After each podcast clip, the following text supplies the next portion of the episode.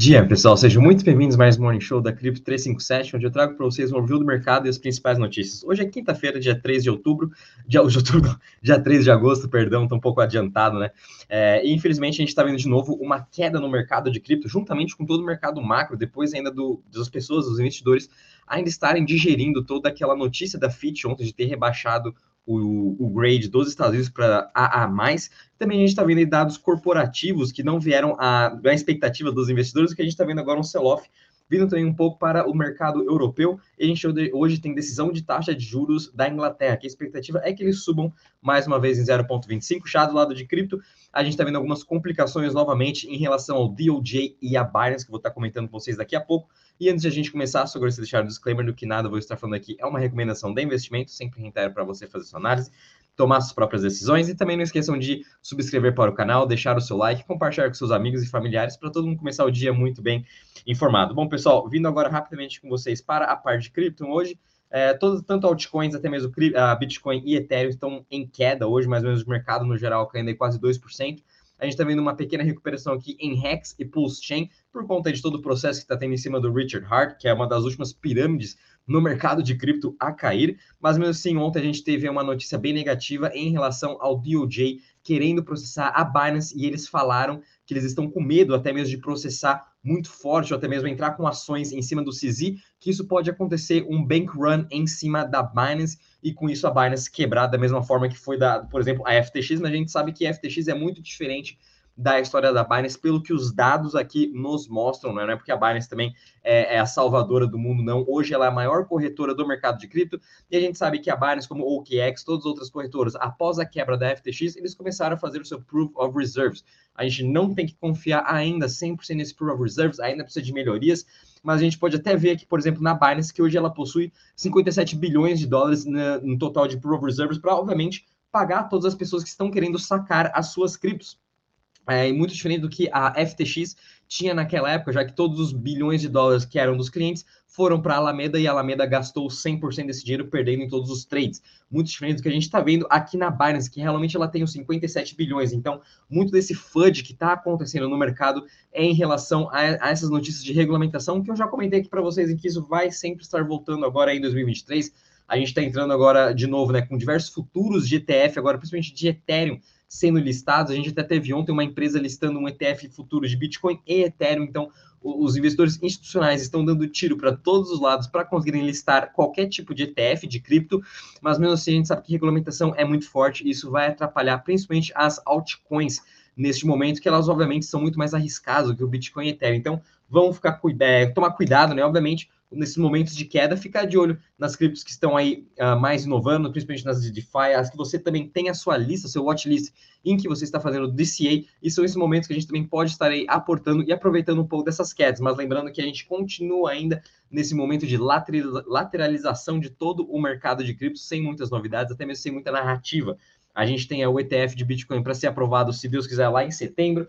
Depois ainda vamos ter também ETFs aí de futuro de Ethereum para ser aprovado ainda este ano. Então a gente também está vendo uma mudança muito forte postura, da postura da SEC, até mesmo dos Estados Unidos, em relação ao mercado de cripto. Eles sabem que isso é inevitável e eles estão perdendo espaço para a Europa, para a Ásia, até mesmo aqui para o Brasil, como a gente sabe estamos muito avançados nesta questão de cripto, blockchain, até mesmo de ETFs, de investimentos em uh, ativos digitais muito diferentes dos Estados Unidos. Então, eles estão querendo começar a se abrir mais e quem sabe a gente pode ver sim uh, pontos positivos de regulamentação vindo para o mercado e ajudando também os investidores a aportarem até mais nos Estados Unidos e, obviamente, vindo todo esse capital institucional. E agora, pessoal, vindo com vocês um pouco aqui para a parte uh, do, dos mercados globais. Então, hoje a gente também está vendo um grande sell-off. Ontem a gente viu o Nasdaq fechando em queda de 2,17%, S&P também fechando em 1,38%. Hoje já estamos vendo também na abertura aqui, Europa já em queda de mais de 1%. Tudo isso também são os resultados trimestrais corporativos que vieram abaixo da expectativa dos investidores.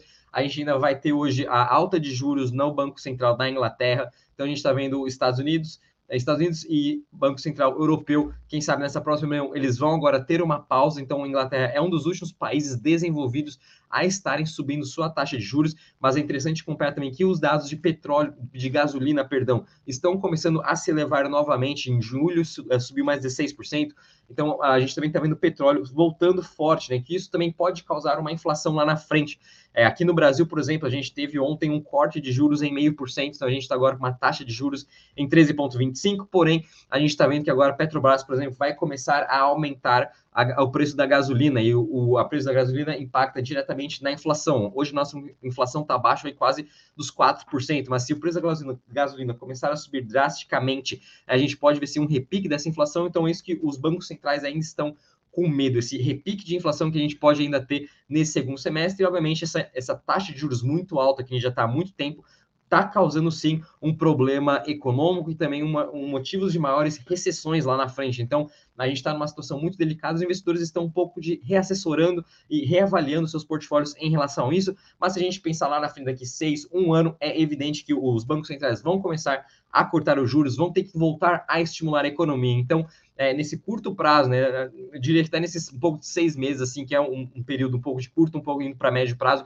a gente pode ter sim maior volatilidade, a gente pode ver sim até mesmo os mercados globais terem uma queda, até que a gente também está muito próximo aqui das máximas, né? Menos de 5% das máximas do S&P, Nasdaq, até mesmo a própria estoques. Então, quando a gente compara também os mercados cripto e os mercados globais, os mercados globais esse ano estão quase voltando para suas máximas. E quando cripto, a gente ainda está aí mais de 50% abaixo das nossas máximas lá do de 2021, muito diferente dos mercados globais. E agora, pessoal, vindo rapidamente com vocês para as notícias. Então, tivemos uma notícia bem positiva vindo agora aqui uh, da né, que vai, foi aí a primeira uh, empresa no mercado de cripto, uma exchange, a conseguir a sua licença para uh, os investidores tradicionais, investidores do varejo, estarem operando agora em Hong Kong. Então, toda essa narrativa também de investimentos na Ásia continua muito forte. A gente está vendo aos poucos agora as exchanges conseguirem suas licenças, os bancos começarem a liberar também as pessoas a cadastrarem suas contas para começar a operar com cripto. Então, é, é, muito positivo a gente começar a ver também essas notícias aqui na Ásia, Hong Kong principalmente, apesar que nesses últimos meses a gente viu também uh, nenhuma notícia falando dessa evolução que está tendo na Ásia, mas por trás dos panos a gente sabe o que está acontecendo, a evolução está continuando, o progresso continua, esse é o principal.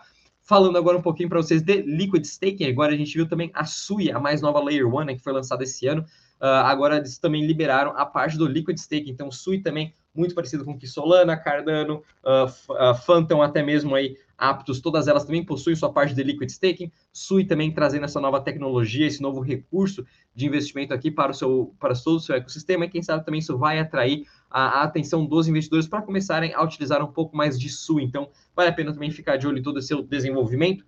Uh, vindo um pouquinho agora até aqui para Celo Network, juntamente com o Google, então mais uma grande parceria do Google com uma nova Layer 2, né, que a Celo agora é, foi aprovado na sua votação para fazer a migração de uma Layer 1 para a Layer 2 ou P-Stack, então o Celo agora também está fazendo toda essa migração e fizeram essa grande parceria com o Google, né, lembrando que o Google também já tem parcerias com Near, Solana, Aptos, até mesmo a Polygon, enfim, ela está entrando muito forte nesse mundo de blockchain, fazendo parcerias com diversos outros projetos Obviamente, tudo isso é para testar, para ter um leque também de oportunidades para qualquer outro desenvolvedor ele poder escrever seu código em qualquer blockchain que ele quiser.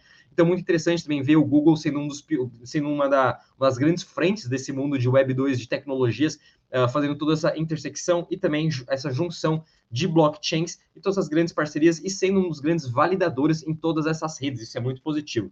E até vindo agora com vocês para a parte de games, a gente está vendo agora uma grande evolução vindo da Amazon juntamente com Amazon Gaming. Uh, eles fizeram uma parceria com o jogo que foi lançado na Polygon, o Mojo Mille, em que a gente pode estar aí ganhando NFTs gratuitas quando a gente se inscreve. Eu até mesmo já fiz meu cadastro nesse jogo, a gente vai estar ganhando esta NFT aqui, esse personagem, para a gente estar jogando o jogo Mojo Mille. Ele é um jogo muito mais de estratégia, você que gosta desses jogos mais de estratégia, então ele é bem legal. Enfim, é um jogo gratuito e é a Amazon Gaming que está por trás, então a Amazon também entrando muito forte nesse setor de games, como a gente já sabe. A gente também tem a IMX, tem Gala Games, tem até mesmo outros jogos Triple Ace que vão ser ainda lançados este ano. Então vale a pena também ficar de olho nesse setor, porque agora essa entrada da Amazon é muito forte, principalmente essas grandes notícias, quando essas grandes empresas Web 2 que já têm bilhões de clientes vão começar também a fornecer uh, ah, NFTs ou vão começar também a fazer essa ponte, nessa ligação para o blockchain de games. Muito positivo também isso. E agora, pessoal, finalizando com vocês aqui, ops, com o calendário econômico. Opa, peraí, que não é esse aqui não. Economic Indicators. Só um instante aqui, pessoal. Saiu aqui da página. Calendário econômico de hoje. Uh, Então, vamos ter aqui às 8 da manhã decisão de taxa de juros no Banco Central uh, inglês e, obviamente, depois vamos ver, uh, vamos ver os minutos, né, a fala do presidente. Na expectativa é que ele venha muito em linha do que uh, o Banco Central Europeu e até mesmo os Estados Unidos já falou que eles vão continuar analisando dado após dado, vão estar tá vendo depois nas próximas reuniões dados diários, dados semanais, dados econômicos, se vão ou não estar continuando esse aumento de taxa de juros, mas a expectativa é que eles também parem aí no 5,25. Depois vamos ter também aqui dados de emprego nos Estados Unidos e depois dados de manufatura também e de ISM, né, dados aí de, de, de, de, é, manufaturas e também da, dados é, empresariais aqui da indústria, perdão, que a gente vai ter hoje. E é isso aí, pessoal. Vamos ficando por aqui. Espero que tenham gostado. Não esqueça de deixar o seu like, subscrever para o canal e também compartilhar com seus amigos. Até amanhã. Bons trades a todos. Tchau, tchau.